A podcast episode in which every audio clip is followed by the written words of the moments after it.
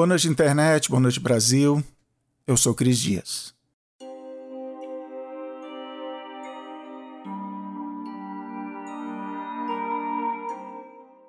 Você já deve ter ouvido por aí a história de que o Mark Zuckerberg veste sempre a mesma roupa todo dia, que é para economizar tipo uma capacidade mental, que segundo ele a gente só consegue tomar um número limitado de decisões durante o dia ele não quer gastar uma dessas decisões escolhendo a roupa de manhã. Essa história é real, ele já deu entrevistas confirmando isso e que ele no máximo usa roupas diferentes só no fim de semana, que é quando ele não precisa decidir o futuro da humanidade. I really want to clear my life to make it so that I have to make as few decisions as possible about anything except how to best serve this community. Ele fala que ele não quer perder tempo e energia com decisões frívolas, essa é a palavra que ele usa. Ele quer focar no que ele considera realmente importante. Ele até fala que tem estudos provando isso. There's actually a bunch of psychology theory that even making small decisions around what you wear or what you eat for breakfast or things like that um, they, they kind of make you tired and consume your energy. O problema é que isso não é verdade.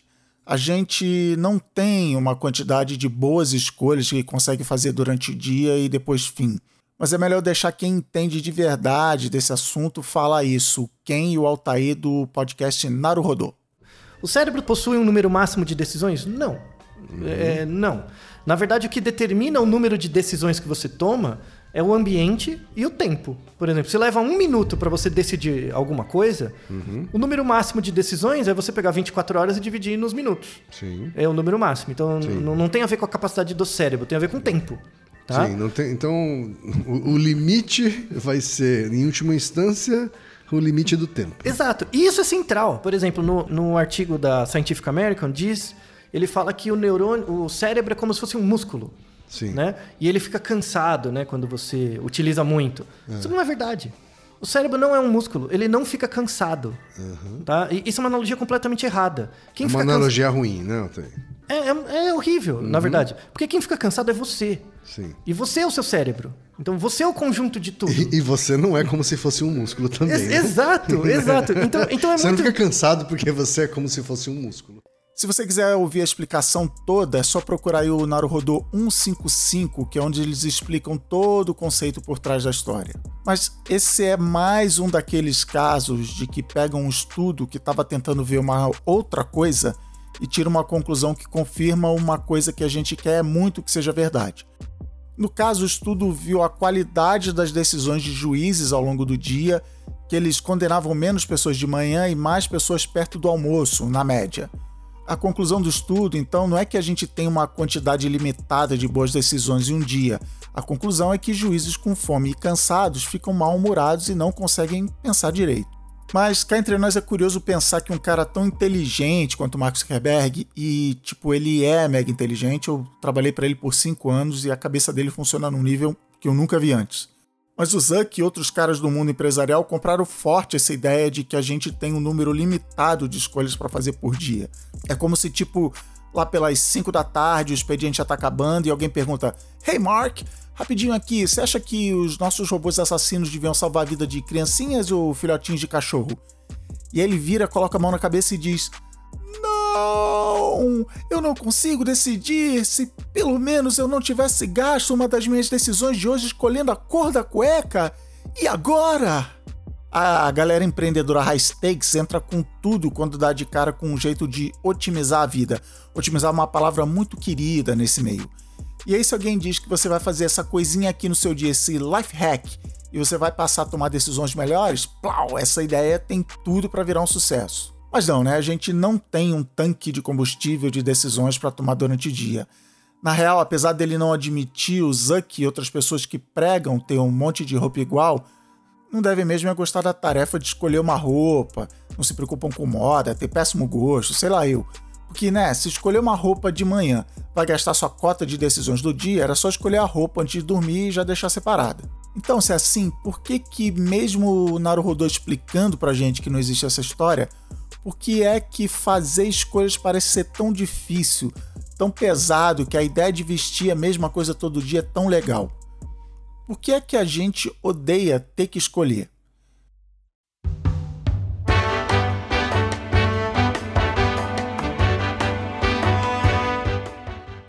Em abril de 1983, aconteceu em Los Angeles a 55ª entrega dos Prêmios da Academia de Artes e Ciências Cinematográficas ou para os íntimos, o Oscar. Eu tinha acabado de fazer 10 anos e para mim era óbvio quem ia ser o grande vencedor. ET, o extraterrestre. O melhor filme já feito na história e que ia provar para o mundo que filmes para criança mereciam ganhar o prêmio máximo do cinema. Só que ET não ganhou nada além daqueles prêmios técnicos chatos e quem levou o melhor filme foi Gandhi, que ainda levou mais outros sete prêmios, incluindo melhor ator para o Ben Kingsley e melhor diretor para o Richard Attenborough, que você conhece como o simpático e visionário Dr. John Hammond, criador do Parque dos Dinossauros. Welcome to Jurassic Park. Eu fiquei tão magoado, para não falar outra palavra que criança de 10 anos não pode falar, que até hoje, 36 anos depois, eu nunca vi Gandhi. E pretendo nunca ver. Foi nessa noite de Oscar também que a pessoa que mais foi indicada a Oscars de atuação da história 21 vezes ganhou seu primeiro prêmio como melhor atriz principal, a americana e mulherão da porra Meryl Streep. Ela já tinha levado o Oscar de melhor atriz coadjuvante em 1980 por Kramer vs. Kramer mas eu, com meus 10 anos, não estava nem aí para ela. Eu só queria que a ET fosse reconhecido pelo mundo, que meu gosto fosse reconhecido pelo mundo. O filme da Mary Streep que ganhou foi A Escolha de Sofia, dirigido pelo Alan J. Pakula. Ah, eu vou dar spoilers de um filme com mais de 30 anos de idade, tá? Você não precisa ter visto o filme para ouvir esse bônus de internet, mas se quiser ver o filme antes que eu estrague tudo, ele tá na Netflix. Vai lá, daqui duas horas e meia a gente se vê. O filme é baseado num livro lançado uns poucos anos antes e é daquele tipo de filme que pega três personagens muito bem desenvolvidos, bota três atores incríveis para interpretar e segue daí.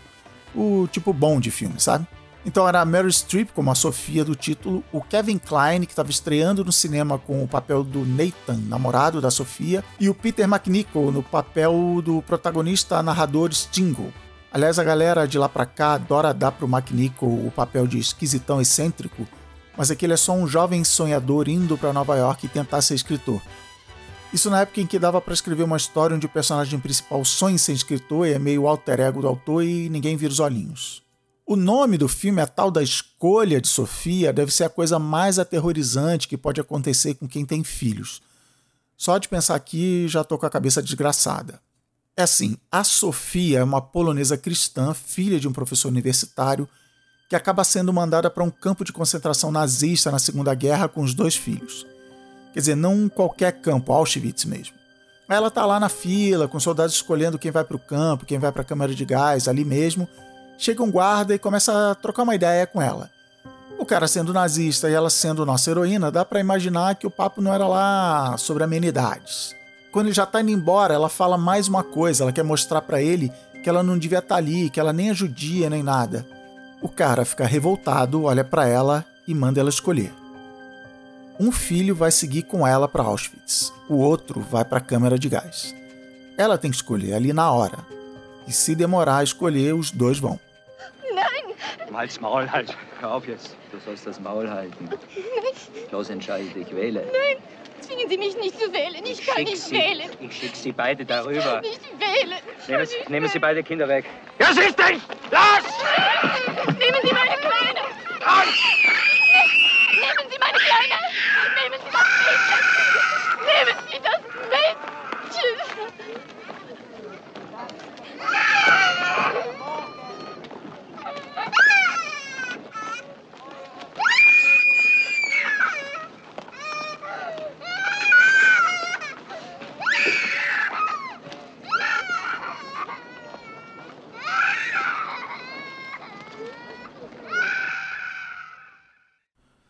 Na boa, a Streep merecia dois Oscars só por essa cena e aí mais um pelo resto do filme.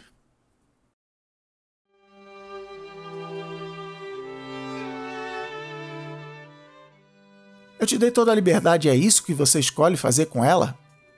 Bom, eu nunca falei essa frase para as minhas filhas, mas ainda é cedo. Um dia eu vou falar, pode anotar aí. Liberdade, na real, é uma invenção moderna. A regra na espécie humana sempre foi não ter liberdade. Lá atrás, porque a natureza não deixava a gente escolher tanta coisa assim, tinha que ser sempre o que tem para hoje. E quando começaram a aparecer as tribos e as cidades, Logo vem um monte de gente dizendo o que a gente não pode fazer. Assim, ó, pega os 10 mandamentos, por exemplo. É uma lista de ordens e mais nada. Dos 10, 8 falam coisas que você não pode fazer, tipo não matarás, não darás falso testemunho, essas coisas. Sem contar o respeitarás o sétimo dia, que é um não trabalharás nesse dia meio que disfarçado. Mas olha só, essas são ótimas regras para Deus mandar. Não matarás, pô, uma baita ordem. Mas a coisa mais importante, meio que no centro das principais religiões do Ocidente, é uma lista de nãos. Que os dez mandamentos podiam ser, sei lá, seja feliz ou respeita as minas, mas eles vêm de uma época onde liberdade era coisa de hippie. Tipo Jesus, aquele barbudão lá que no Novo Testamento começa a falar de liberdade, de tomar decisões, o tal do livre-arbítrio, que é uma palavrinha difícil para falar em podcast, mas tudo bem. Mas o Velho Testamento é uma coleção de histórias onde os homens fazem besteira e Deus vai lá e plau, dá um castigo, uma praga na cabeça. E a gente não pode deixar de fora, é claro, o Levítico, que aí sim é literalmente uma lista de coisas que um bom seguidor de Yahvé deve ou não deve fazer. Por exemplo, listinha rápida aqui, não pode comer camarão, não pode usar roupa feita de tecidos diferentes, não pode nem cortar o cabelo. Não, não e não. Se você segue a Bíblia, tá lá um monte de coisas que você não pode fazer. E livre escolha leva o quê, gente? É o pecado, né? O primeiro pecado da história foi Deus falando: faz isso não, Adão.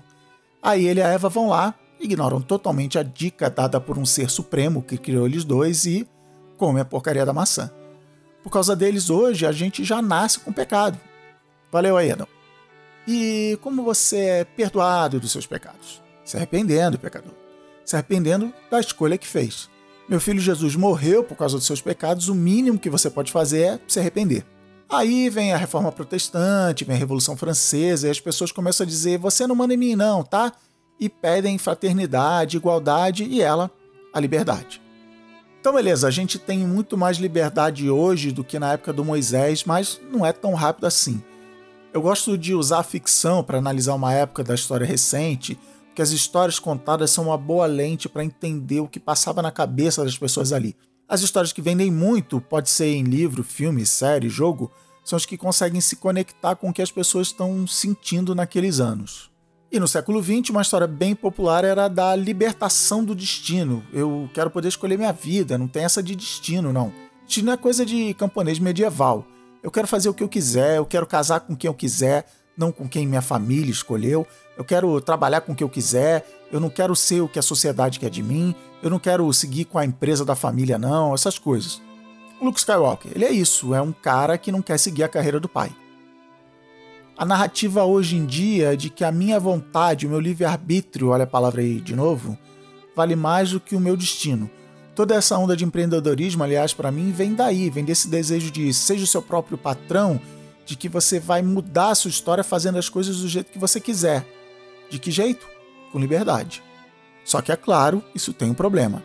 Se as coisas derem errado, a culpa é toda minha.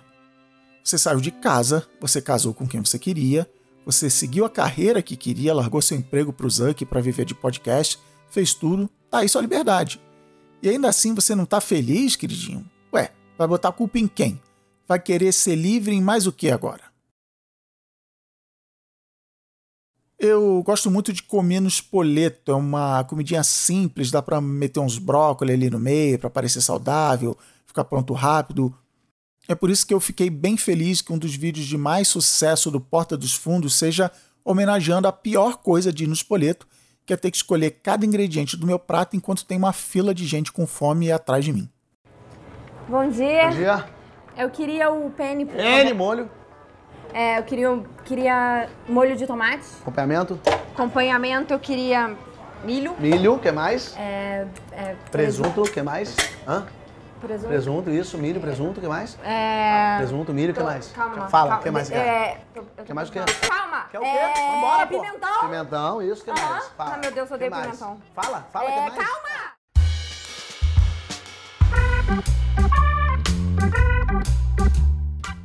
Eu odeio, odeio ter que saber se ervilha harmoniza com bacon e se pode botar salmão com molho vermelho.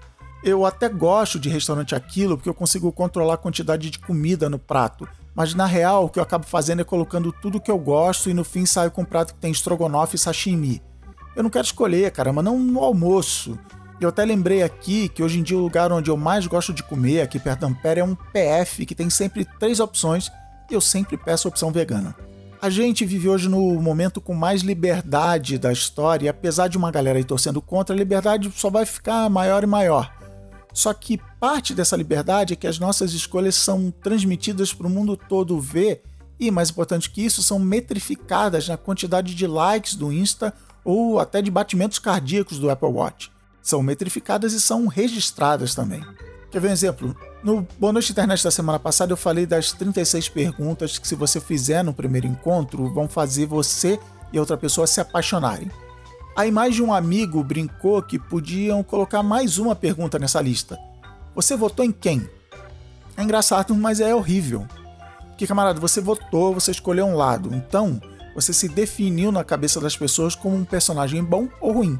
Fim. Vai mudar de ideia? A cura do pecado é se arrepender, mas na real, se arrepender de uma escolha hoje em dia é sinal de fraqueza. Às vezes parece que o certo, o corajoso a se fazer, é se agarrar mais ainda e justificar essa sua escolha. Porque né, se eu assumir que eu fiz uma escolha errada, como é que você vai confiar em mim na próxima escolha? Por exemplo, um dos memes do momento que a gente dá risada é dos bolsominions arrependidos. É mesmo boa, assim, a sensação de ver os outros quebrando a cara tem uma palavra em alemão para isso, Schadenfreude, essas coisas aí. Você votou assim, agora vai até o fim, malandro, engole o choro e vai. Ou chola mais, sei lá. Quando alguém fala, e o PT, hein? O recado é de que se você votou ou apoiou um partido, você fez a escolha e agora tem que assinar e autorizar tudo que o partido fez. A escolha já foi feita, você fez uma escolha, eu te coloquei numa caixinha. Esse preço de cada escolha que vai pesando no ciático depois de um tempo. Cada escolha minha está sendo vigiada e analisada, e se for uma escolha errada, eu não tenho nem o direito de reclamar, porque afinal de contas, fui eu que escolhi.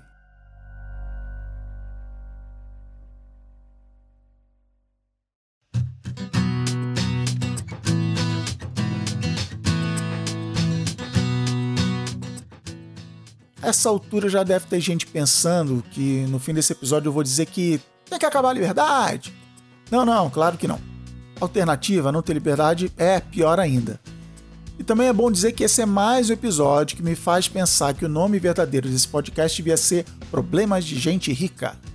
Um monte de gente no Brasil e no mundo não tem liberdade de escolha nenhuma, como por exemplo quem morava em Brumadinho, perto da área atingida pela barragem que rompeu. É fácil achar que os outros têm poder de escolha porque a gente tem poder de escolha, mas se você não tem dinheiro, seu nível de liberdade é medieval. Mas voltando para o nosso papo privilegiado aqui, talvez a coisa mais legal no filme A Escolha de Sofia, olha o spoiler de novo chegando, é que ele não mostra o que aconteceu com a criança que sobreviveu.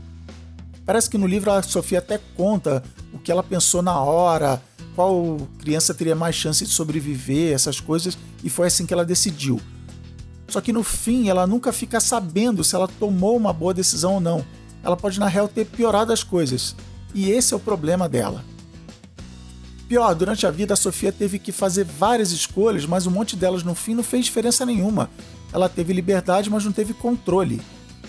O que também tem a ver hoje em dia com cada nova geração que batalha para fazer suas escolhas, mas no fim acaba vendo que as escolhas dos mais velhos estão estragando tudo, com coisas tipo crises econômicas ou o preço do aluguel indo para as alturas. É tipo, toda essa liberdade que a gente parece ter, na real não serviu para nada, porque tem gente que tem mais liberdade do que eu. A Sofia fez escolhas e agora no fim, por causa do preço, do resultado dessas escolhas, ela decide simplesmente não escolher mais. O destino escolheu Nathan para ela, então para ela tá ótimo. Desde que tenha sempre uma garrafinha de whisky por perto. Mas a verdade é que a Sofia tomou as melhores decisões que ela podia com as cartas que ela tinha na mão na hora. Que nem a gente também, todo dia escolhendo, pode ser a roupa de manhã, pode ser o que comer no almoço, e pode ser se vai largar o emprego e o plano de saúde maravilhoso da mega corporação para tentar fazer uma coisa diferente.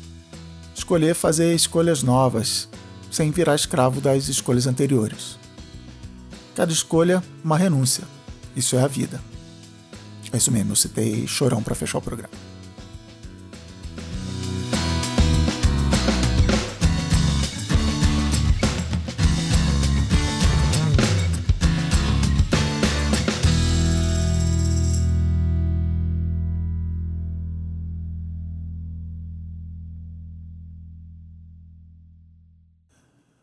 Boa noite, internet. Boa noite, Brasil.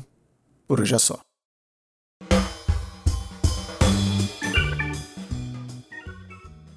E aí, guerreirinhos e guerreirinhas da Fabulosa Internet que ficam para ouvir o finzinho do programa, beleza?